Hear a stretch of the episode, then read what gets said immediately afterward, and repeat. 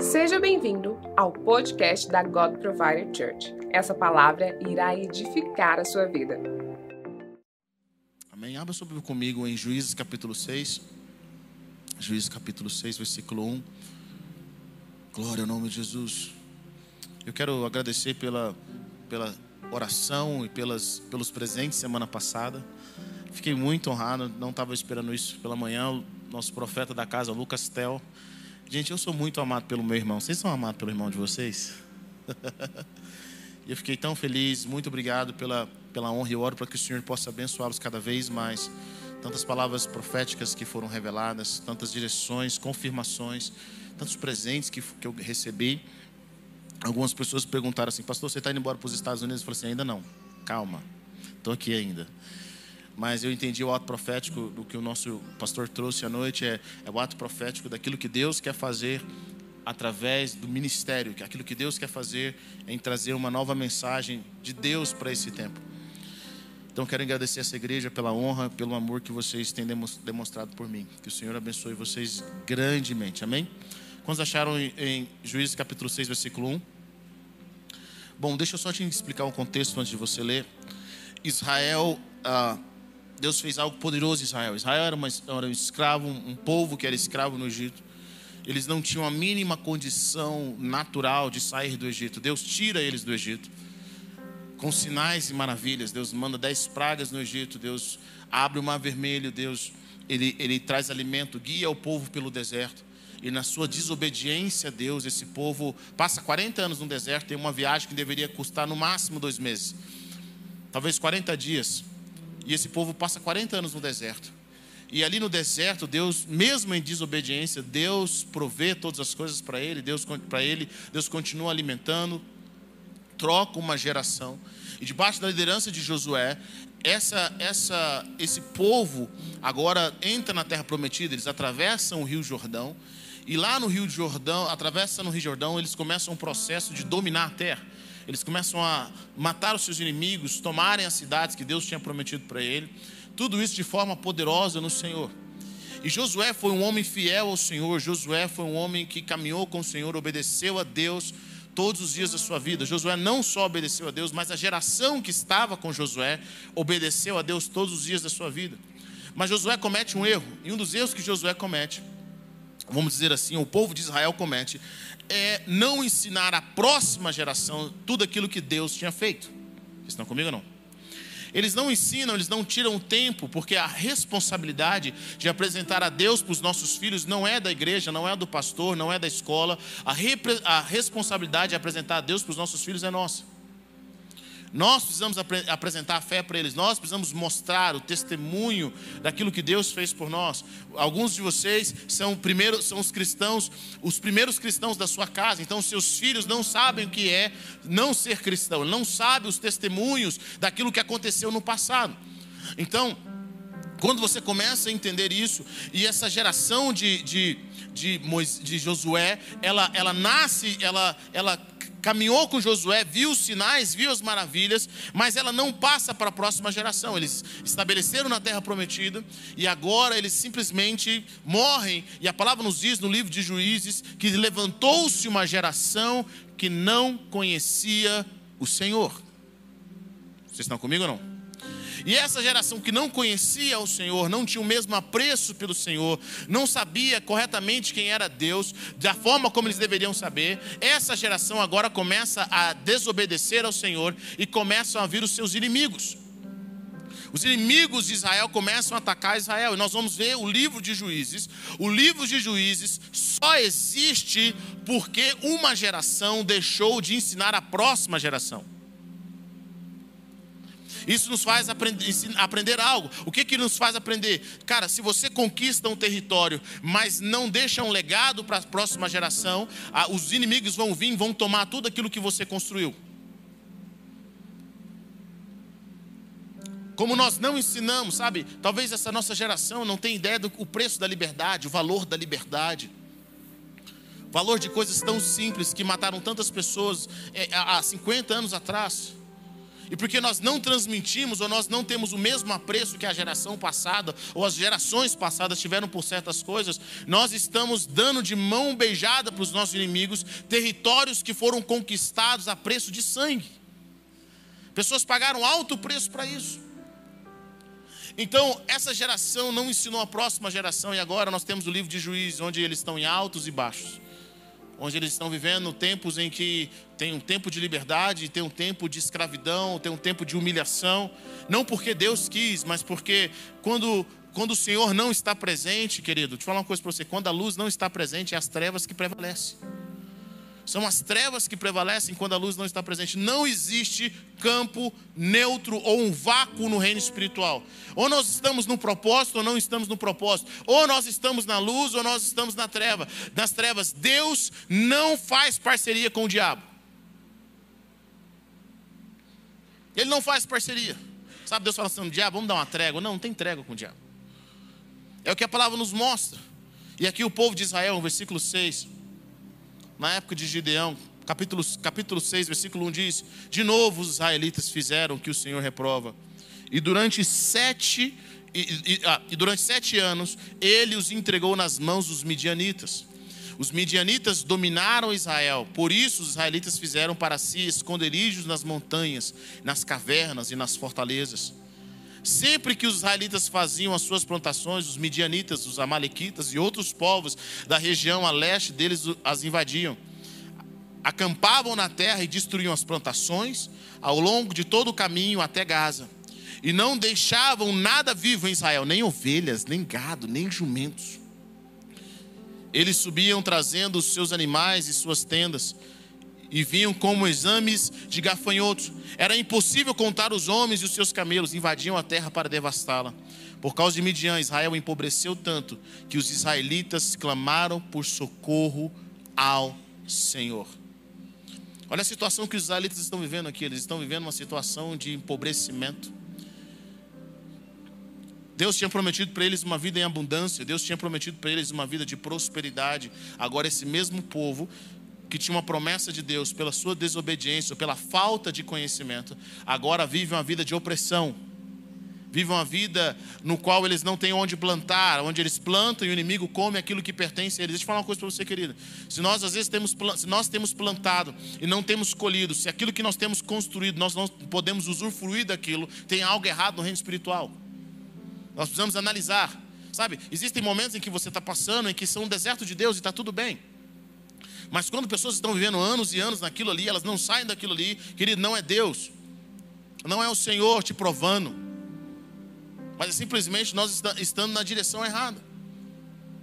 E esse povo empobreceu muito, eles estavam debaixo de uma escravidão, eles, eles arrumavam lugares escondidos nas montanhas. E a palavra nos fala que quando Israel clamou ao Senhor por causa de Midian, ele enviou um profeta, ele diz: Assim diz o Senhor, Deus de Israel, versículo, versículo 8: Tirei vocês do Egito, da terra da, da escravidão, eu os livrei do, do poder do Egito e das mãos de todos os seus opressores, expulsei-os e dei a vocês a terra deles. E também disse a vocês: Eu sou o Senhor, o seu Deus. Não adorem os deuses dos amorreus, em cuja terra vivem, mas vocês não me deram ouvidos.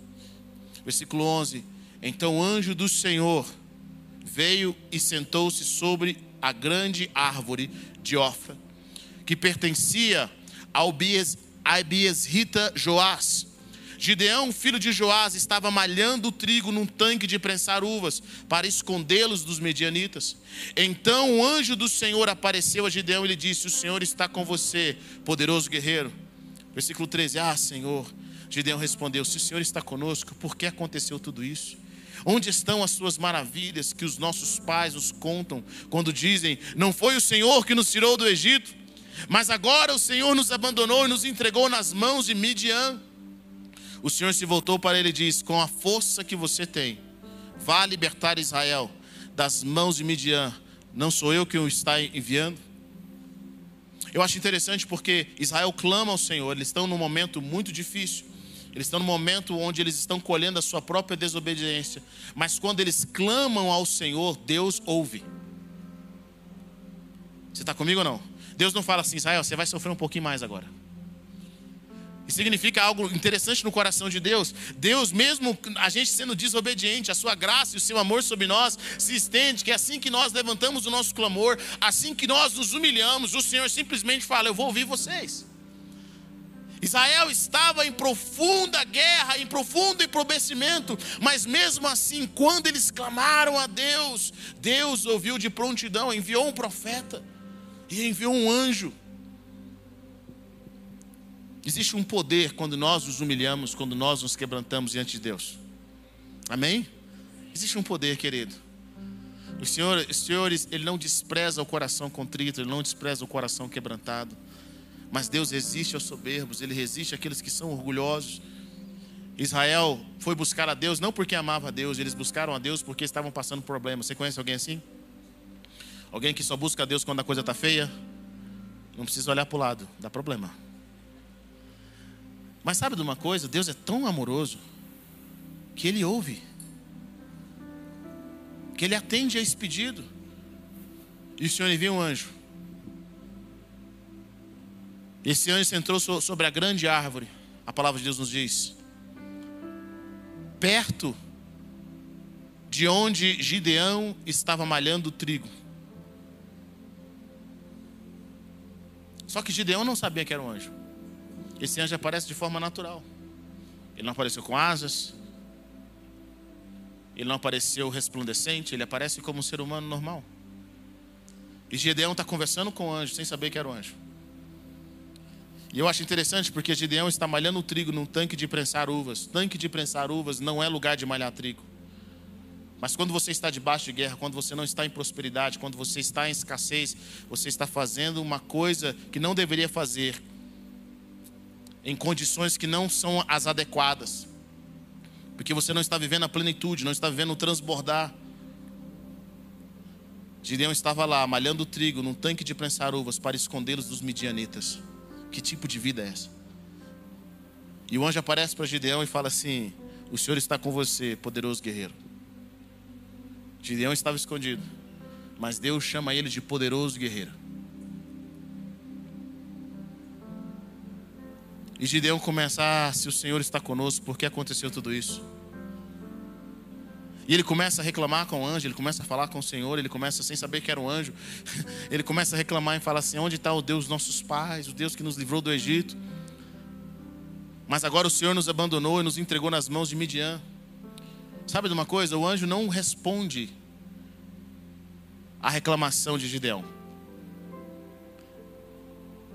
O anjo não responde ao que Gideão pensava sobre si mesmo, você vai ver mais à frente. O anjo chama Gideão pelo propósito eterno que ele tem em Deus. Sabe, Deus não te chama pela sua fraqueza, pela sua limitação, Deus chama você pelo propósito eterno. Deus tinha criado Gideão como um guerreiro poderoso. Então Deus estava chamando a verdadeira identidade de Gideão. Gideão não sabia que ele era um guerreiro poderoso, mas o Deus que tinha criado ele sabia que ele era um guerreiro poderoso. Deus não nos chama pela nossa fraqueza, não nos chama por aquilo que falta em nós, mas Deus chama a gente por aquilo que Ele criou, pelo nosso propósito. Vocês estão comigo ou não? Sabe, ele não nos chama pela nossa circunstância. E Gideão começa a reclamar porque que Deus nos abandonou. O anjo não, de, não tem um debate teológico com ele. O anjo não fala para Gideão assim: Gideão, deixa eu falar uma coisa para você. Quem, quem me abandonou foi vocês. O anjo não fica discutindo o problema. O anjo simplesmente olha para ele, enquanto ele reclamava, ele fala assim: com a força que você tem, vá libertar Israel das mãos de Midian. Não sou eu que o está enviando. E Gideão ainda fala: ah, Senhor, respondeu Gideão, como posso libertar Israel? Meu clã menos importante de Manassés, eu sou o menor da minha família. E o anjo disse para ele: Eu estarei com você e você derrotará todos os midianitas como se fossem um só homem. Eu fico imaginando Gideão conversando, Gideão conversando com esse homem. E ele estava toda aquela circunstância, aquela opressão, malhando um trigo num tanque de prensar uvas. E esse homem chega de forma diferente, esse, sabe, ele não sabia que era um anjo ainda, e olha para ele e fala assim: Você é um guerreiro poderoso. Eu fico imaginando o impacto espiritual que é gerado na vida de Gideão. Até naquele momento, Gideão não tinha pensado sobre isso.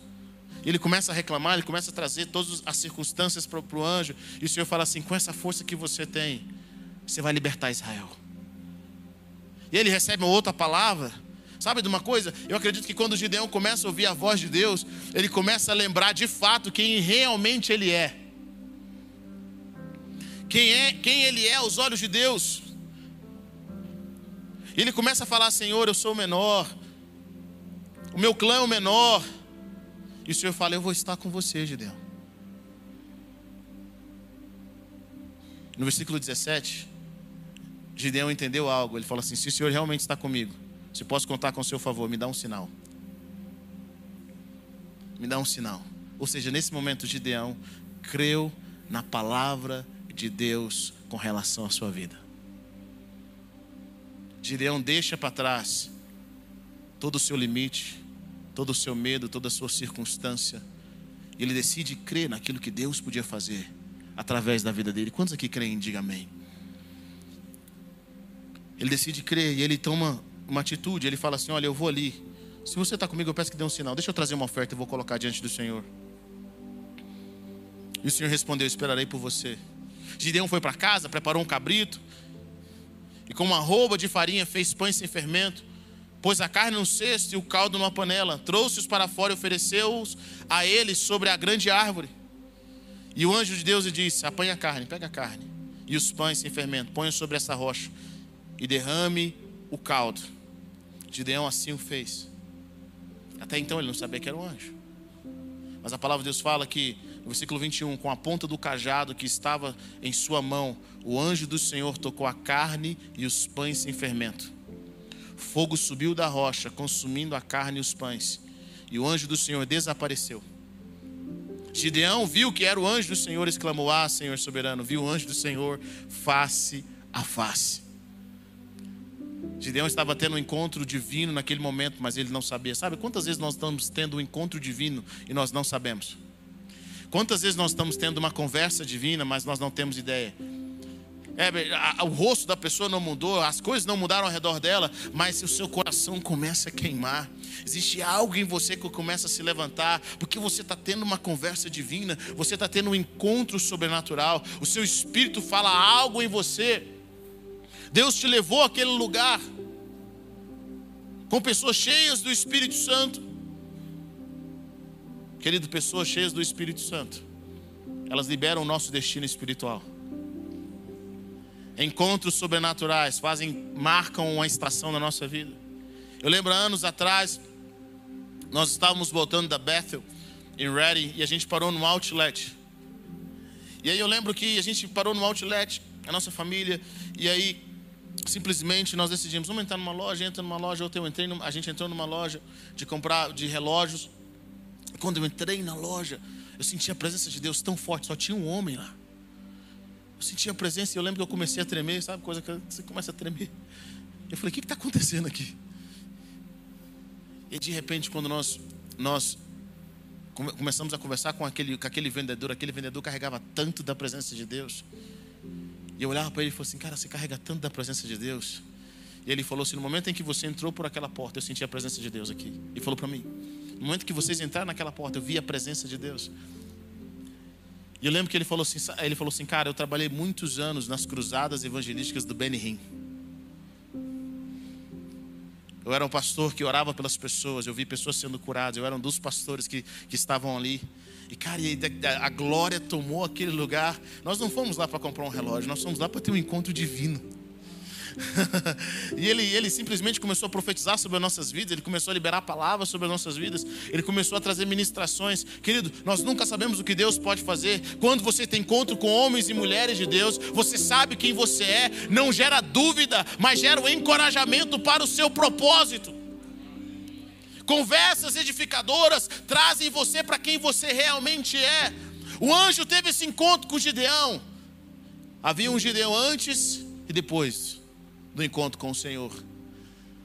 Ele achou que era algo comum, era algo normal, mas na realidade era o próprio Deus.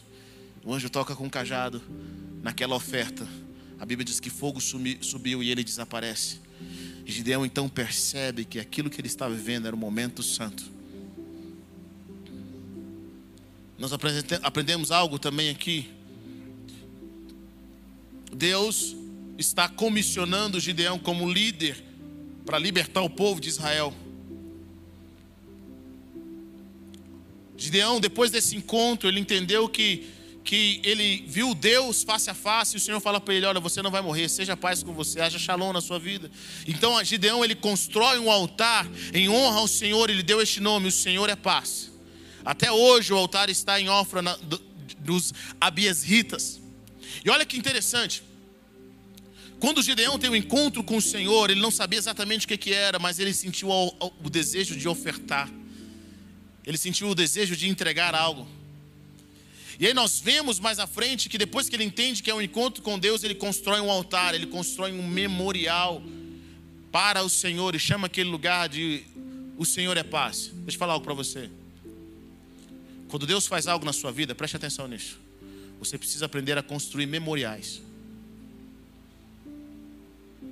Você precisa aprender a construir altares para o Senhor que sempre te lembre aquilo que Deus fez na sua vida. Às vezes, querido, Deus tem feito tanto na nossa vida, Deus já fez tanto na nossa vida, mas nós não viemos construindo altares, nem honrando a Deus e lembrando aquilo que Deus fez, aquilo que Deus colocou na nossa vida, os milagres. Eu sempre gosto de olhar para lugares e situações e lembrar daquilo que Deus fez. Eu amo fotos, eu amo momentos onde o Senhor se lembra. Eu falo assim: Deus, olha isso daqui, olha o que o Senhor fez. Sabe aquela foto que te lembra o que estava acontecendo na sua vida? Você pega Deus e fala assim: Deus, eu quero te agradecer. A gratidão e, e, e os memoriais que você constrói diante de Deus, preste atenção nisso, aumentam a sua fé. Às vezes você está sentindo sem fé, você está sentindo desanimado, você está Sabe? Porque às vezes nós saímos de uma coisa e entramos em outra. Mas lembre do que Deus fez por você. Lembre daquilo que Ele construiu na sua vida, dos milagres, de como você é um milagre, a sua casa é um milagre, os sinais e maravilhas que o Senhor fez na sua vida. Gideão constrói um altar, aquilo fica como memorial.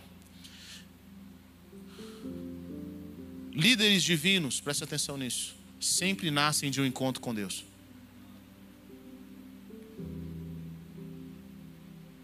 Tem muita gente querendo ser enviado, mas Deus não enviou. Mas líderes divinos sempre nascem de um encontro com Deus. Deus usa líderes. Deus usa pessoas. Líderes são necessários para trazer revoluções. São necessários para trazer uma mudança. Para que serve um líder? O líder serve para trazer uma mudança. Ele muda o status quo que está ali naquele lugar, no ambiente onde ele, onde ele habita. Deus sempre usa líderes. Nem todo líder traz uma boa revolução. As piores revoluções tiveram líderes, as melhores revoluções tiveram líderes. Existem pessoas que têm um chamado para mudar o mundo, mas eu creio que a maioria de nós tem pelo menos um chamado de liderança: mudar a nossa família, mudar a nossa casa, transformar a nossa realidade. Querida, as primeiras pessoas que devem reconhecer que você é um homem e uma mulher de Deus não são os de fora, mas são as pessoas que vivem com você. São as pessoas que olham para você, olha, você pode falar o que quiser do meu cônjuge, do meu filho, do meu pai, mas aquilo lá é um homem de Deus. Tem o meu respeito, tem autoridade. Muitas pessoas estão buscando respeito lá fora porque eles não encontram nada em casa.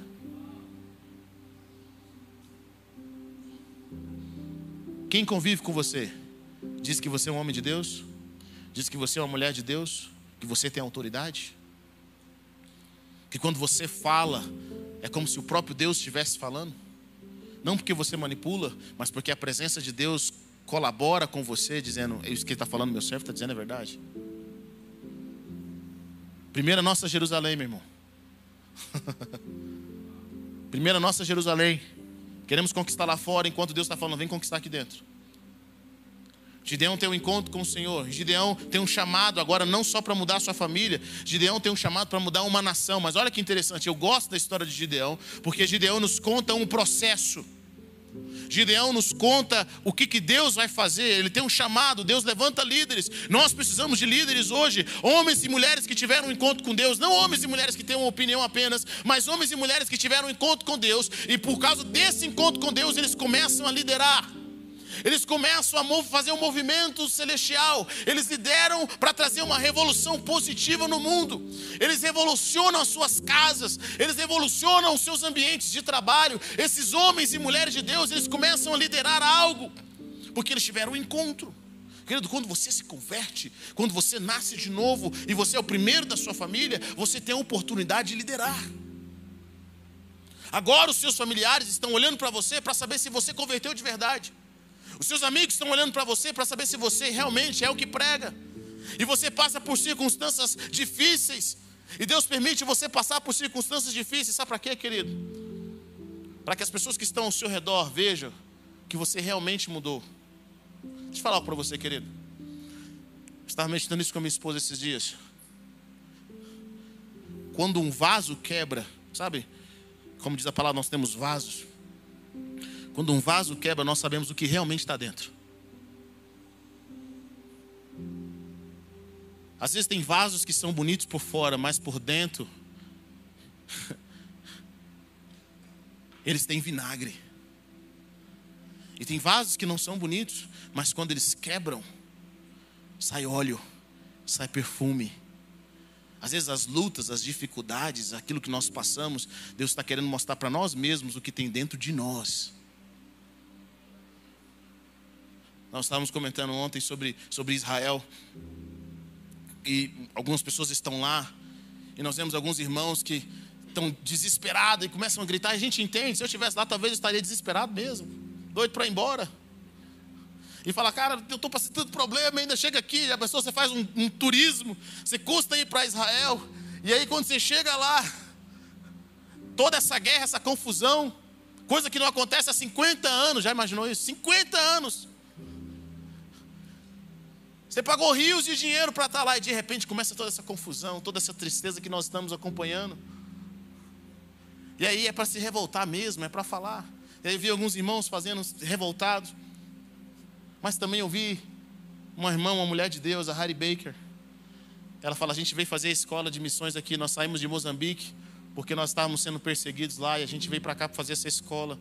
E agora começa essa guerra aqui. E ela fala assim: nós estamos aqui porque o Senhor nos trouxe. Caramba. Nós estamos aqui para ser luz na escuridão, para curar os enfermos. Oh, Jesus, eu te amo. Acompanhamos dois cristãos. Mas um tinha óleo e perfume dentro quando o vaso quebrou. Quem nós somos quando pisam no nosso pé? Quem nós somos quando nós estamos sem dinheiro? Quem nós somos quando nós não recebemos aquilo que as pessoas nos, que, que a gente, aquilo que a gente gostaria de receber? O que, que vai sair de você? Vai sair perfume ou vai sair vinagre? E às vezes Deus traz essas lutas que nós estamos passando nesse processo. E a sua família vai ver, não às vezes o Deus que vai prover na sua casa, mas sua família vai ver o perfume que sai de você que antes você não tinha. A reação que você tem em meio a circunstâncias no qual você não reclama, no qual você não murmura, no qual você levanta a sua voz e diz: Senhor, eu te amo. Eu bendigo o teu nome, Senhor. Às vezes Deus quebra o vaso, meu irmão, para revelar o que está dentro. Está comigo? Deus quebra o vaso para revelar o que está dentro. Deus frustra certas expectativas para você oferecer algo. E aí Gideão tem um chamado. Ele tem um chamado para mudar uma nação. Ele tem um encontro divino. O anjo aparece para ele, diz que ele é forte, que ele olha que palavra profética incrível. O Senhor chama Gideão a sua identidade, Gideão agora acredita na sua identidade, ele começa a caminhar para a identidade celestial que Deus tem para ele. Versículo 25. Mas olha que interessante, eu quero que você entenda esse processo. Naquela mesma noite, o Senhor lhe disse: Separe o segundo novilho do rebanho do seu pai aquele de sete anos de idade, despedace o altar de Baal, que pertence ao seu pai, e corte o poste sagrado de Azerá, que está ao lado do altar. Depois faça um altar para o Senhor, o seu Deus. No topo dessa elevação, ofereça o segundo novilho em holocausto com a, a, a madeira do poste sagrado que você irá cortar. Assim Gideão chamou dez dos seus servos e fez como o Senhor lhe ordenara. Mas com medo da sua família e dos homens da cidade, fez tudo de noite e não durante o dia. Gideão tinha um chamado para libertar Israel. Deus tinha dado para ele uma força poderosa. Vai nessa força, você vai libertar Israel. Você é um guerreiro valoroso. Olha, Gideão podia ter saído de lá e falar: Rapaz, sabe de uma coisa? Eu vou tocar a trombeta. Sabe de uma coisa? Deus me ungiu. Israel, ouça, o anjo do Senhor apareceu para mim. Eu vou fazer sinais e maravilhas. Mas Deus ainda tinha, tinha direções para dar para Gideão. Primeira direção que Deus deu para Gideão: vai quebrar o altar de Baal que o seu pai construiu. Sabe o que significa isso, meu irmão? Vai quebrar o contato maligno que a sua família tem. Estrutura a sua família primeiro antes de você guerrear lá fora.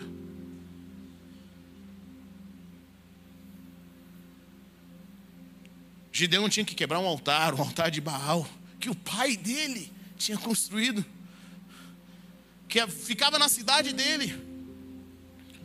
Deus, antes de enviar Gideão para a guerra, Gideão faz para ele Deus fala para Gideão agora trabalhar em áreas da sua vida, na sua família. Ele começa um processo na sua casa. Ele quebra o rebanho, ele quebra, quebra o rebanho, ele quebra o altar que o seu próprio pai havia construído. Queria te falar uma coisa para você. Muitas pessoas elas querem mudar o mundo lá fora, mas elas não querem enfrentar os seus próprios familiares. Elas não querem reestruturar a sua própria casa, destruir os altares malignos que estão lá, para construir altares ao Senhor.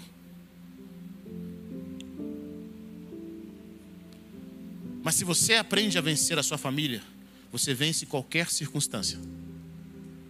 Está comigo não?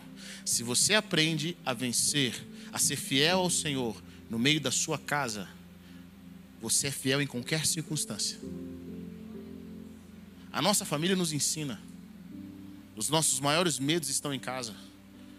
Os nossos maiores desafios estão em casa. Se você vence em casa, se você vence as suas circunstâncias, quando Deus te chama para algo, você vence em qualquer lugar. Deus está falando para Gideão: vai vencer em casa primeiro. O medo de Gideão era tão grande que ele faz o serviço que Deus manda ele fazer, não durante o dia, mas à noite. A palavra de Deus fala: Gideão fez à noite, com medo de sua família e dos homens da cidade. Para você não agradar, você precisa de coragem. Todos nós queremos ouvir o anjo dizendo para nós: Você é o varão de guerra, um guerreiro vitorioso. Mas quando Deus começa a dar direções específicas, em mexer em áreas que nós não gostaríamos de mexer, principalmente na nossa casa, nem todos têm coragem de seguir esse passo. Mas Gideão faz. Faz de madrugada, mas faz. Faz no oculto, mas faz. Ele quebra os altares malignos da sua casa e constrói um altar ao Senhor na sua casa. Com certeza o pai, o pai dele era um homem honrado. A palavra nos fala que de manhã os homens da cidade se levantaram, descobriram que foi Gideão e queriam matar Gideão. E o pai dele falou assim: Não, mano, se Baal é Deus mesmo, deixa Baal se defender. Por isso que o nome de Gideão é mudado para Jerubaal. Porque fala que Baal contenda com ele. Depois que, depois que Gideão vence essa circunstância na sua família. Versículo, versículo 33. Quero que você leia comigo no versículo 33, que diz: Nesse meio tempo, todos os midianitas, amalequitas e outros povos que vinham do leste uniram seus exércitos, atravessaram o Jordão e acamparam no vale de Jezreel. Então o Espírito do Senhor apoderou-se de Gideão, e ele, com toque de trombeta, convocou os abiesritas para segui-lo enviou mensageiros a todo Manassés, chamando-os às armas, e também a Zer, Zebulon e a Naphtali, que também subiram ao seu encontro. Depois que Gideão quebra o altar maligno da sua família e constrói um altar ao Senhor, Gideão agora corta todo contato maligno que o diabo podia ter na sua própria casa. A palavra nos ensina que o Espírito do Senhor veio sobre Gideão. Tem uma outra qualidade que nós vemos em líderes que foram chamados pelo Senhor, querido.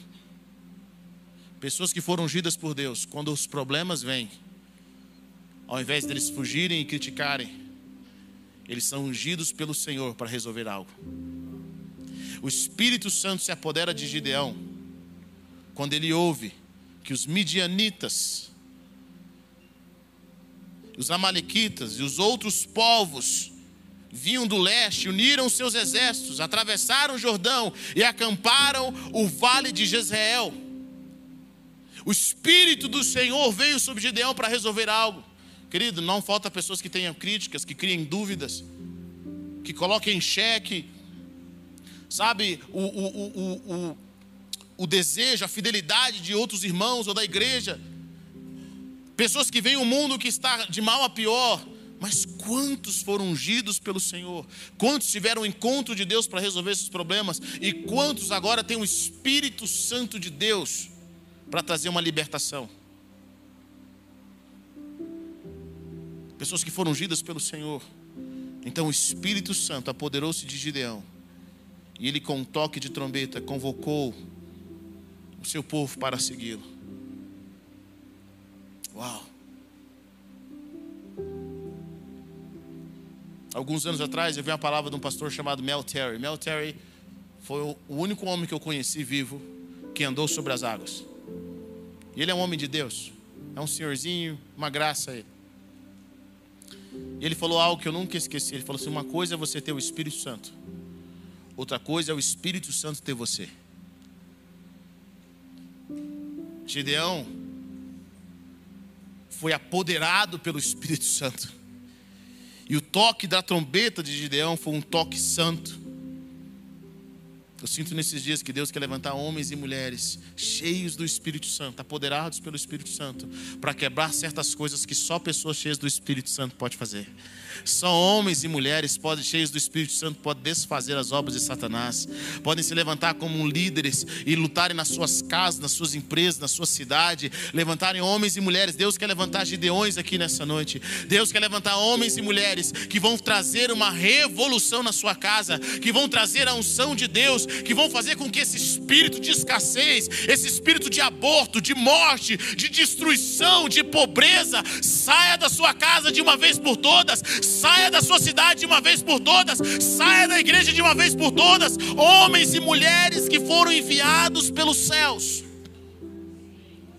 Quando Gideão, cheio do Espírito Santo, toca a trombeta, quando ele dá ordem, um exército começa a se levantar. Ele pede mais um teste para Deus, ele pede mais um sinal. E no capítulo 7, a Bíblia fala: de madrugada, Jerubaal, isso é, Gideão, e todo o seu exército acampou junto à fonte de Arode. O acampamento de Midian estava ao norte deles, no vale, perto do Monte Moré. E o Senhor disse a Gideão: Você tem gente demais para eu entregar Midian nas suas mãos, a fim de que Israel não se orgulhe contra mim, dizendo que a sua própria força o libertou. Anuncie, pois, ao povo que todo aquele que estiver tremendo de medo irá, poderá ir embora do monte de Gileade. Então 22 mil homens partiram e ficaram apenas 10 mil. Esse foi um dos primeiros grandes unfollows que nós temos na Bíblia. Gideão perdeu naquele dia 22 mil seguidores no Instagram. Ele perdeu um grupo, querido, deixa eu falar uma coisa para você: se você vai para a guerra, você já estava com medo antes. Deus te unge com o poder, ele começa a trazer estratégias arriscadas. E agora Deus fala assim: Gideão, quantas pessoas tem? 33 mil? 32 mil pessoas? Hum, que benção, hein? Eu acho que tem gente demais. E aí Gideão toma uma atitude, ele fala: gente, quem tiver com medo, pode ir embora. Querido, você já pensou isso? Vocês estão em clima de guerra os exércitos tinham se unido, você precisava de mais gente, 32, 32 mil pessoas, não era suficiente. E na estratégia de Deus, Deus fala assim: tem gente demais. De Deus, só pergunta quem está com medo. 22 mil pessoas vão embora. Mais da metade.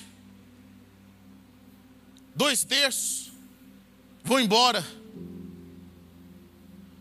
Com certeza, talvez se fosse muitos de nós, nós perguntaríamos assim: será que Deus falou comigo mesmo? Quando nós começamos a perder certas pessoas, quando nós começamos a perder certas amizades, quando você toma atitudes e aquela atitude custa algo para você e custa algo para as pessoas que, que não estão mesmo, na mesma linha que você, será que nós pensamos assim, será que Deus falou comigo mesmo? Gideão perde 22 mil pessoas. Simplesmente porque elas estavam com medo. Talvez se fosse a gente, a gente falaria, Senhor, coloca um som de ousadia neles. Deus fala assim, deixa eles embora. Primeiro tipo de pessoa que Deus não vai usar: os medrosos. Não é porque Gideão não tinha medo, você vai ver na frente que ele tinha medo. Mas tem pessoas que realmente não confiam. E qual o problema disso? Quando você está em momento de guerra, meu irmão, e o espírito de medo toma conta da sua comunidade, todo mundo é derrotado. Tem pessoas que não querem fazer algo novo porque no fundo eles têm medo. E quem tem medo, eu já vi duas coisas que é interessante. O, med, o medroso e o preguiçoso, eles estão cheios de desculpa. Eles têm assim um argumento incrível, maravilhoso, para explicar para você por que, que é arriscado ir lá.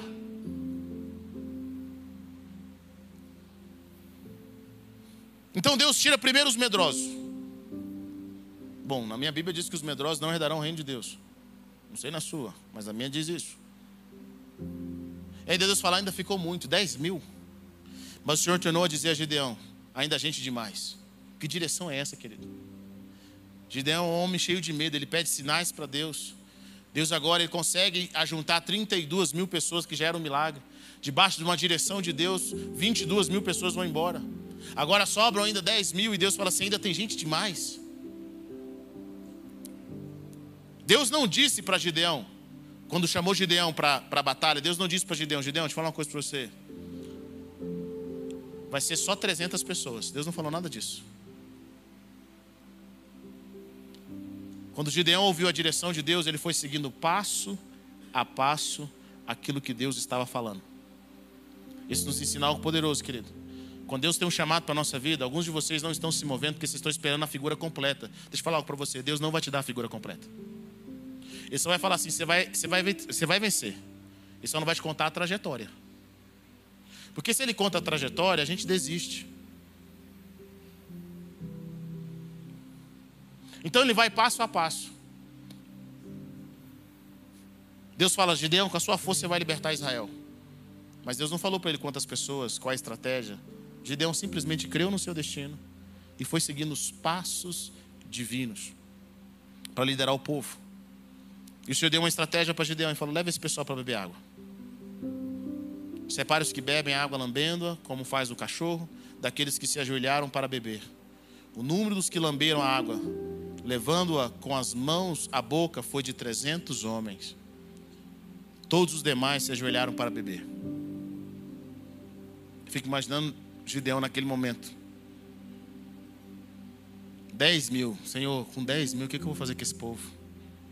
Eu espero que pelo menos seja metade que o Senhor vai selecionar. E lá está Gideão contando. Da instrução, da instrução que Deus tinha dado, só sobrou 300. Querida, a gente não sente o peso, porque a gente não está na frente da guerra. A gente não sente a decisão difícil, porque não é a nossa pele, nós não somos Gideões. Um ato errado ali, o não ouvir de Deus claramente, querido, podia custar muito.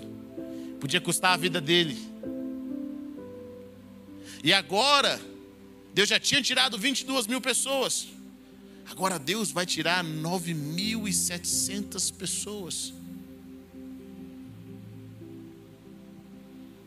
Talvez Gideão deve ter pensado, gente, vocês contaram certinho? Olha, será que é só 300 mesmo? Não é possível. E nós vemos Deus eliminando um segundo grupo de pessoas para a guerra. Aqueles que não estavam prontos. Aqueles que não estavam atentos. Meu irmão, em período de guerra, você não ajoelha para beber água, não, meu irmão. Você fica atento. Esses eram homens corajosos, mas eram homens que não estavam prontos. Deus tira primeiro os medrosos depois tira aqueles que não estavam prontos. A seleção é do Senhor, não é do homem, não era Gideão que estava escolhendo, era o próprio Deus. Deus já sabia o número. Versículo 7 diz: O Senhor disse a Gideão: Com os trezentos homens que lamberam a água, livrarei vocês e entregarei os midianitas nas suas mãos. Mandem para casa todos os outros homens. Gideão mandou os israelitas para suas tendas mas reteve os trezentos.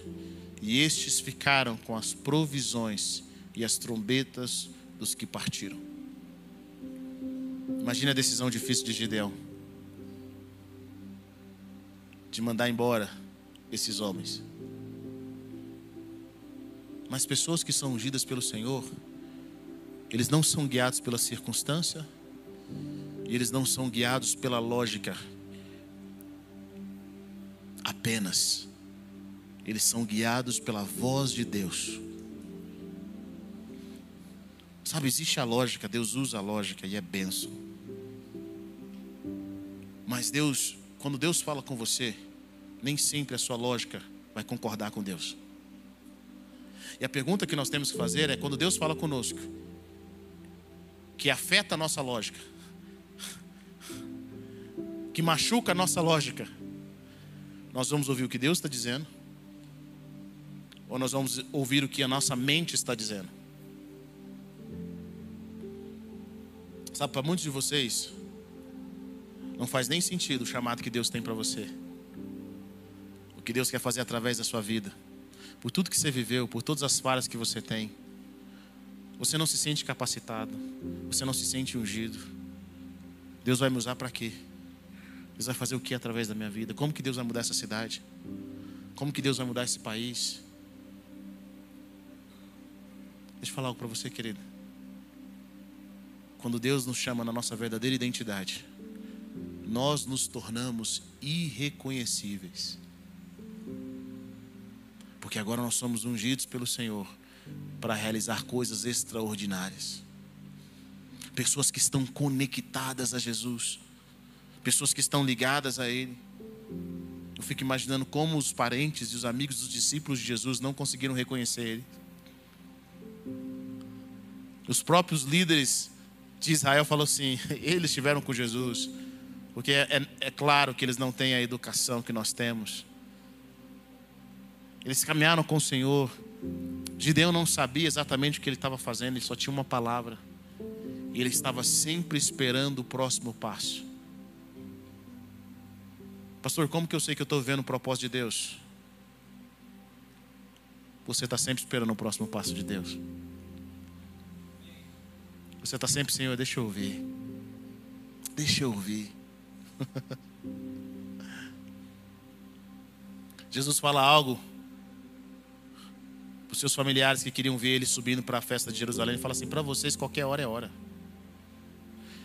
Quem não está no propósito, qualquer hora é hora. Mas para quem está no propósito, sabe a hora certa de subir, ele está esperando a direção. Ele não se move sem a direção dos céus.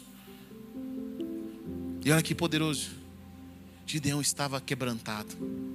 Se tem uma coisa que Gideão estava naquele momento, em todo o tempo de guerra, era buscando uma instrução, uma direção divina. Alguns de vocês têm batido em tantas portas tem corrido para tantos lugares, mas não tem assentado para ouvir a voz mais importante, que é a voz que te garante a vitória, é a voz do próprio Deus.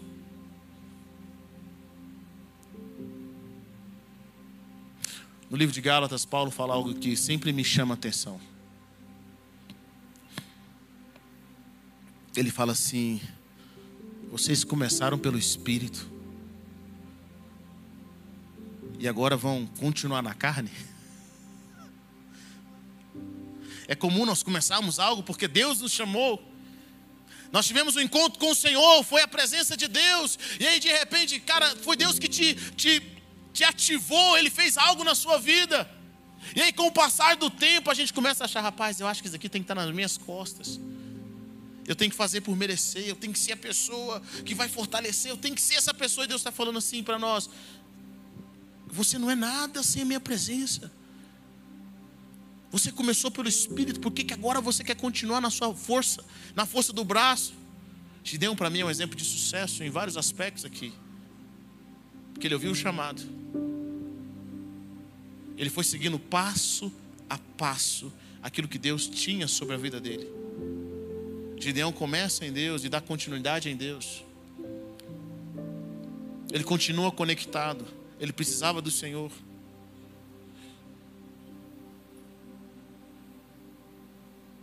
Naquela noite o Senhor disse a Gideão: Levante-se e desça ao acampamento, pois vou entregá-los nas suas mãos. Deus disse ainda para Gideão: Se você está com medo de atacá-los, desça ao acampamento com seu servo. Pura. E ele desce ao acampamento. Gideão estava com medo ainda. E ele desce ao acampamento e ouve os midianitas contando um sonho. E ele é encorajado por aquele sonho e tem uma direção do Senhor para derrotar aquele povo. Deus começa um processo de vitória no povo de Israel. Gideão tinha medo, Gideão não se sentia qualificado, mas o encontro com a presença, ele acreditou naquilo que Deus disse que ele era. E durante o seu chamado, a sua batalha, Gideão ouvia cada direção que Deus tinha para ele. Cada direção. Sabe, querido, nós precisamos aprender a, Senhor, eu quero me mover no Senhor. Eu quero começar no Espírito. Eu quero continuar no Espírito. E eu quero terminar no Espírito. Após essa batalha, Deus traz uma libertação poderosa em Israel. E o povo de Israel fala assim: Gideão, vem ser rei sobre nós. Sabe o que Gideão disse? Eu não vou ser rei sobre vocês. Deus é o rei de vocês. Gideão não fez aquilo que Deus não queria que ele fizesse. Deus quer levantar homens e mulheres aqui nessa noite. Existe um encontro com o Senhor marcado para chamar você a sua verdadeira identidade. A sua verdadeira identidade não são as circunstâncias, não é aquilo que as pessoas dizem sobre você, nem aquilo que seus familiares dizem sobre você. Abraão teve que sair da sua tela e da sua parentela para que Deus pudesse mostrar a ele a sua nova identidade. Eu sinto que nessa noite o Senhor quer chamar pessoas aqui a sua nova identidade. Esse encontro com o Senhor que vai levar você a viver aquilo que Deus diz sobre você.